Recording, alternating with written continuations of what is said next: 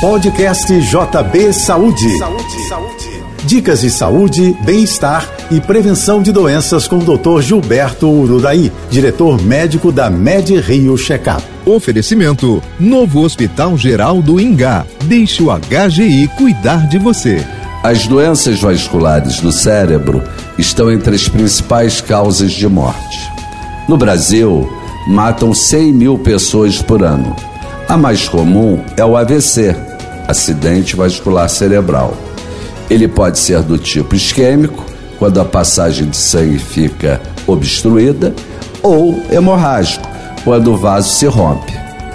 A maioria dos casos de AVC pode ser evitada com diagnóstico precoce.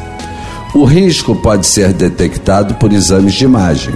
Um deles é a ressonância magnética, capaz de identificar placas de colesterol nas carótidas, artérias que ligam o pescoço ao cérebro e de aneurismas e informação.